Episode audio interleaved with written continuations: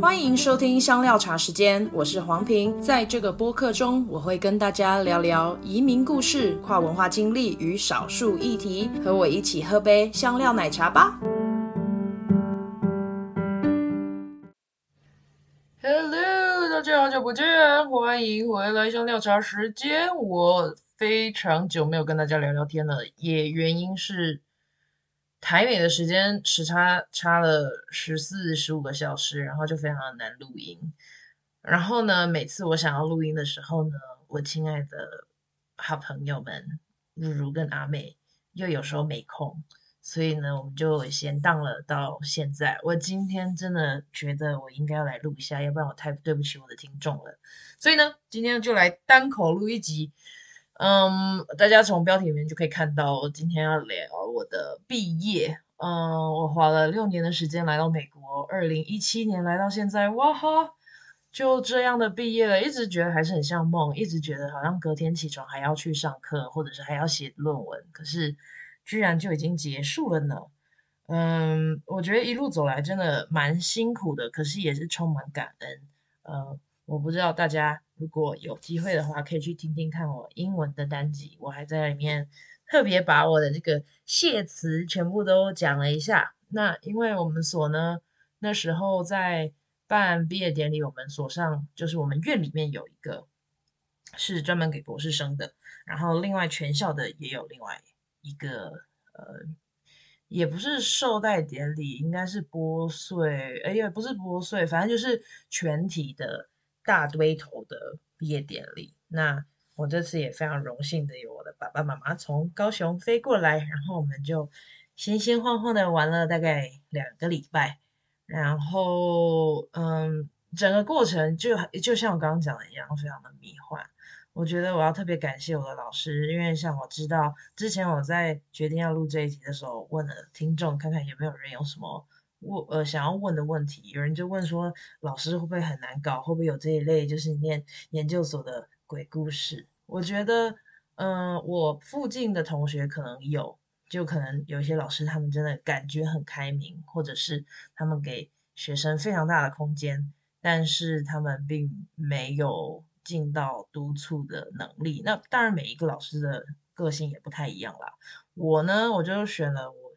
原本，因为我们一进。一进呃博士班的时候就有那个那叫什么 academic advisor，就基本上他就有点像是负责我们学业的一个教授，但是然后我们啊有哦导师啦，对，就是导师。那但是呢，那个导师跟我们论文的指导教授有时候是不一样的。那刚好我是一样的，因为。呃，我们一路走来，我觉得理念很合，或者是他的这个架构或者是习惯也非常适合我，因为我很喜欢做安排。然后如果有一些架构的话，我就会非常努力的朝那个目标前进。所以当时候我们就经过了一番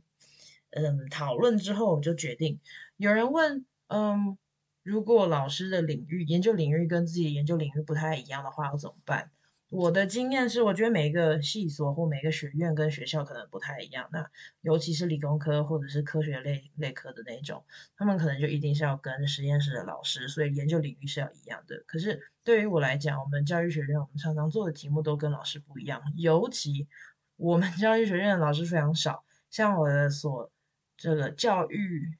领导与政策研究 （Educational Leadership and Policy Studies）。他们我们整个可以指导博士论文的老师也就只有四个，而且他们必须要是那种终身职 tenure 的老师，所以那就更少。当然，我们还有一些，例如像兼任的教授啊，或者是他们这里分的比较细，他们有一些叫 clinical clinical professor，他们就基本上是之前已经在业界做过，例如像那我我们系所的业界基本上就是在中小学或者是那个学教育学区。整个体系或者教育部体系下面做过很多是可能公立私立或者是公办民营的学校等等，那他们就是从 K 到十二年级做，嗯，很多可能他们已经做过了校长啊，或者是呃其他学区办公室里面的的人啊，主任啊等等，或者是教育部的啊，教育局的啊，那他们后来念了一个博士班，有时候可能是。教育博士，有时候是哲学博士，就是 EDD 跟 PhD 的差别。嗯，所以他们就会进来教一些比较实用，有点像是业师，就是业界的老师的感觉，让他们来教。所以，嗯，我跟我的老师 Dr. Tabron 很合，她也因为她是一个黑人女性，然后我觉得我还蛮。崇拜他的，就是他比我大个几岁而已，可是他非常非常的努力，然后呃，他的要求也非常高。那可能也因为是种族的关系，或者是女性啊、年轻这些事情都加在一起的时候，他就非常非常的拼。那他对于每一个学生的指导的计划也都很明确，所以我们后来就一拍即合。好，他愿意支持我。他主要做的是量化研究，可是我做的是质性研究。呃，通常像呃不同的老师，他们可能有自己研究方法的嗯喜好，但是我们老师就都可以指导，所以我我真的蛮幸运的。然后在整个合作下来，虽然就是修改修改，我光搞一个 proposal 就是。论文的前半部我就搞了一年，就是我交给他一稿，然后他就改一稿，然后再改，所以就是来来回回这样改。我一直以为我可能论文就可以写一年就可以毕业，但是光是一半就写了一年，然后后面一半又再写了一年，所以真的是当时候都有种天哪，我是不是没有办法六年毕业的那种感觉？嗯。而且我后来第六年的时候，我就辞掉了很多的工作，专心写论文，因为我觉得我可能只能专心做一件事情。另外呢，我就前面几年我都把学费存好了，在这边呢，论文的学分费还是每一个学期都要付的，所以那那个时候，呃，这样的学费就变得很少了，所以我前面呃存下来的奖学金就可以继续用在第六年。可是就是也不能这样。坐吃山空嘛，所以我就还蛮急切希望能够毕业的。嗯，我觉得我的委员啊，就是那个 committee，我的委员会，他们也给我很大的支持。虽然他们有很多不同的意见，或者是他们认为，呃，我的研究的方法可以再精确一点等等。哦，在这边好像刚刚没有提到，就是我做的研究是关于。教育领导政策研究所，就是全部是博士班的国际生，所以基本上就是跟我一样的学生。我去访问了九个人，他们来自不同的学校、不同的州、不同的国家，而且在呃他们的博士班的时间年限也不太一样，所以我就做了比较深度的访谈，一个人访谈三次。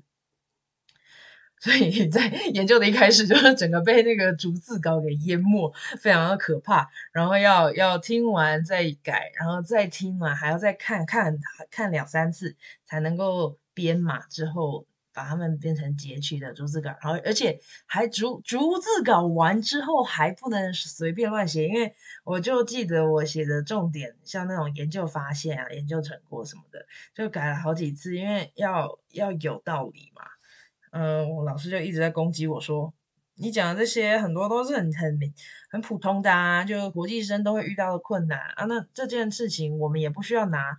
嗯教育行政的系所的的论文来看嘛，就到底教育行政的系所学生到底呃在研究当中有什么特色？所以他就一直逼迫我要写出一个新的发现，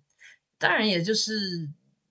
大部分的研究也都是希望能有那么一点新的亮光嘛，只是，嗯，我们要怎么样用论述的方式有逻辑？我都觉得哇，我都写完论文，好像都老了一圈了。虽然体重没有减下来很多，不过 就是非常感谢上帝，我真的活过来了。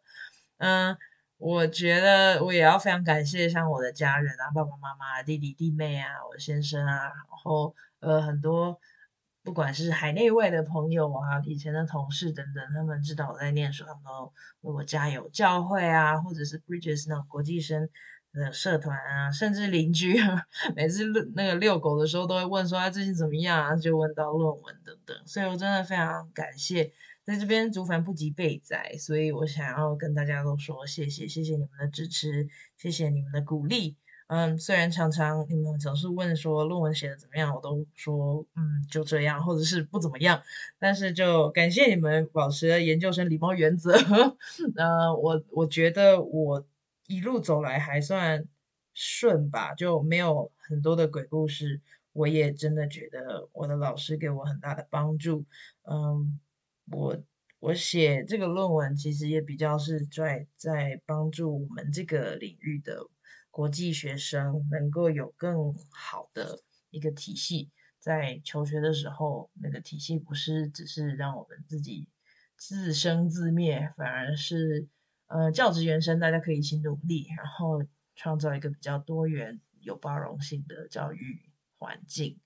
那当然，呃，哦，对啊，我还。我还想到，就是说，那我写完这论文，接下来要干嘛呢？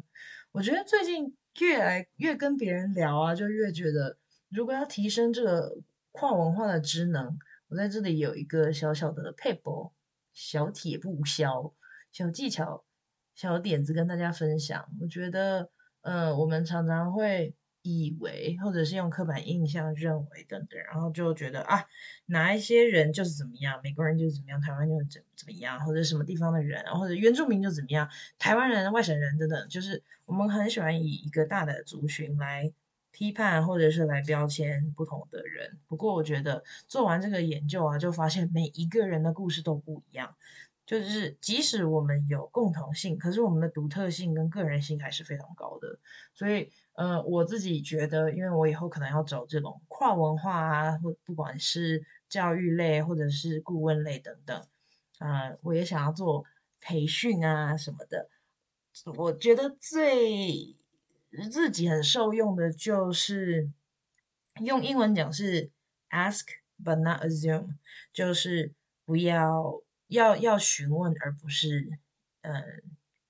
以为或对，应该就是以为吧，或者是就是呃既定的印象，就认为某一件事情是怎么样。我觉得常常跟别人聊天，即即使是同一个国家来的人，如果我们愿意想要了解、有兴趣的话，常常都会问出一些非常自我自己认为蛮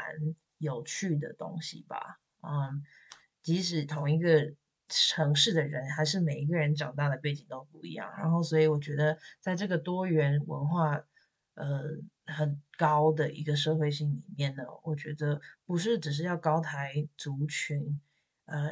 但是我们个人的差异，我们还是能够彼此尊重。那这个方面也可以帮助我在交朋友啊，或者是呃在工作上面，或者家人当中，也都有一些帮助吧。就也许就是少一点的以为，然后能够更多敞开的去沟通，跟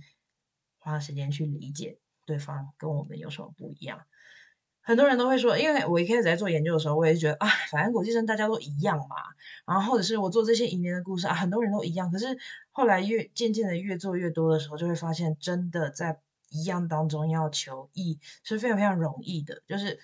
越聊，我们就越知道说，虽然我们人性差不多，可是我们的生长背景跟经验。甚至理解的方式、想法都非常不一样。那要怎么样能够跨越那个鸿沟，然后建立起一个桥梁？我觉得就是要要继续的聆听啊、发问啊，然后可以比较能够增进了解。这也就是我为什么要做播客的原因吧。我觉得很希望能够透过故事啊，或者是经验，可以呃突破一些刻板的印象，然后能够增加一些族群的理解。Yep。嗯，在最后，我觉得要特别感谢的是我的上帝，因为，嗯，在第一年念完博班的时候，第一年我还算是有点靠爸靠妈族，就是来到美国，虽然我把我在印度存的钱整整个都投下去了，可是，呃，只只用了一个部分，因为在美国的呃学费真的很贵，然后我的奖学金也是只有部分的而已，就是一半，所以我另外一半要自筹，不管是要打工或者怎么样，那。呃，第一年结束，我就在祷告的时候，我就感觉神在跟我说：“嗯，黄萍萍，你肯，你这时候要开始放下你地上的父亲，你现在要来靠天上的父亲了。”我那时候就想说：“怎么可能啊？就是美国学费这么贵，而且我们是学季，所以就是每十周一个学期嘛，所以我们一年里面可以有四个学期，呃，或者说学季四个 quarter，那。”所以他要付的学费就有更多了，那所以我就想说怎么办怎么办？然后其实，在那个当时啊，我就毅然决然做了一个决定。我觉得如果我没有试试看，我就不相。如果我不相信神会供应我的话，我不试试看，我永远不会知道他会不会真的供应我嘛。所以我就硬着头皮把头给洗下去。可是呢，真的就如他所说，我可能中间会需要，例如像半工半读，或者是做非常非常的工作，我一次可能嘎四四五个工作，因为就是工作的量都不够嘛。可是就是在很多这种压力之下，然后四处奔波，我就记得我好像前三年基本上都没有什么社交的生活，因为不管呃安静的时候大概就在念书，没有在念书的时候就在工作。好，如果没有在工作，可能就是在。通车这个接驳上面，所以就就那时候觉得蛮苦的，嗯，还有一些时候是，如果我这一个学期没有存到足够的学费的话呢，那我可能就先就下个学期就先修一门课，因为我们就大部分是普通是修两门，是等于八学分，可是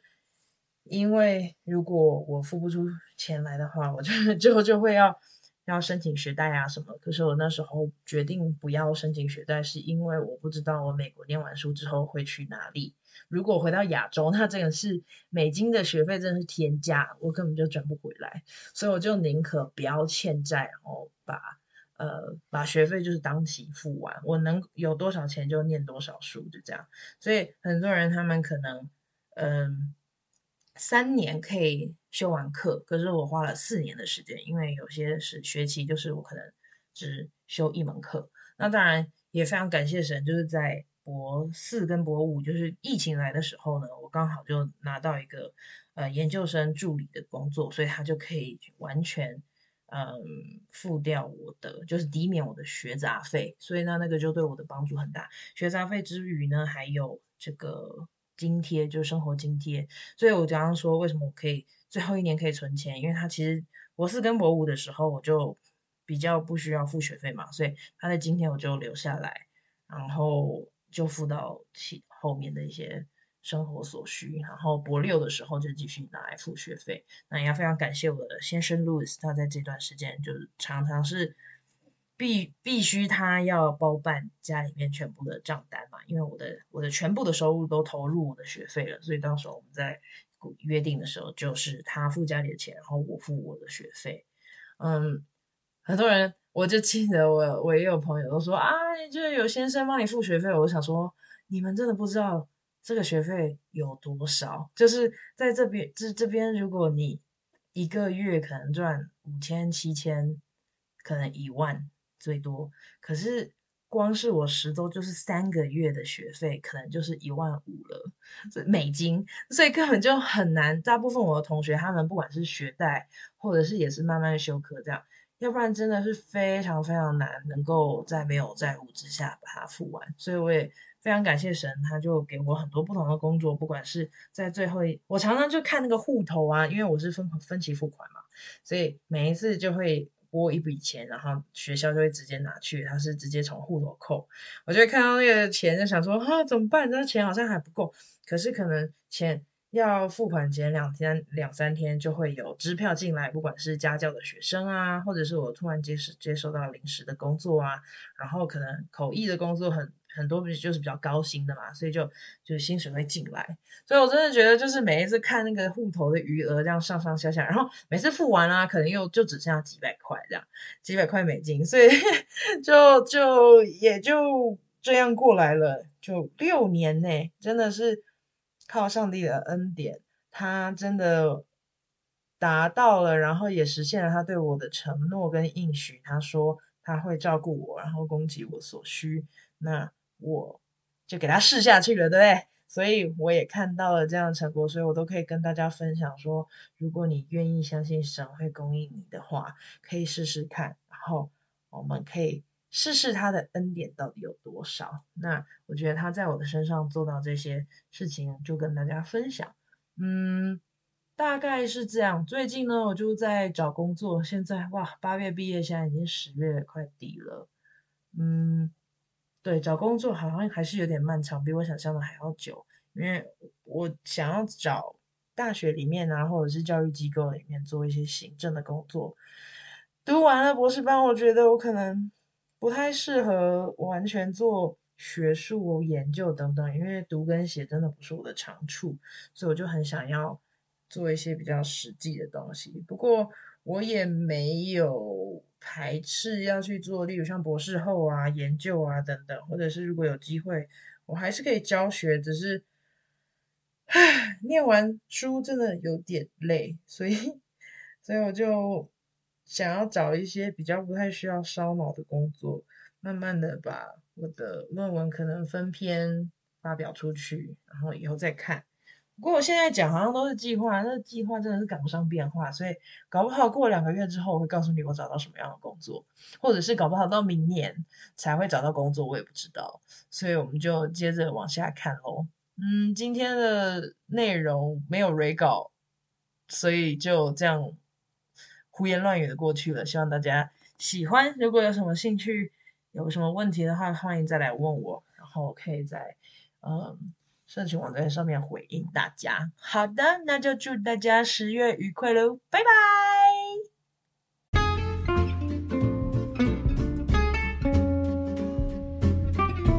谢谢你收听香料茶时间。如果你觉得有人也会喜欢这个单集，别忘了分享给他们。你也可以在脸书跟 IG 上面追踪我们。如果你喜欢我的节目，你也可以透过小额赞助的方式，请我跟来宾喝杯茶哦。详情请见资讯栏。下次见啦，拜拜。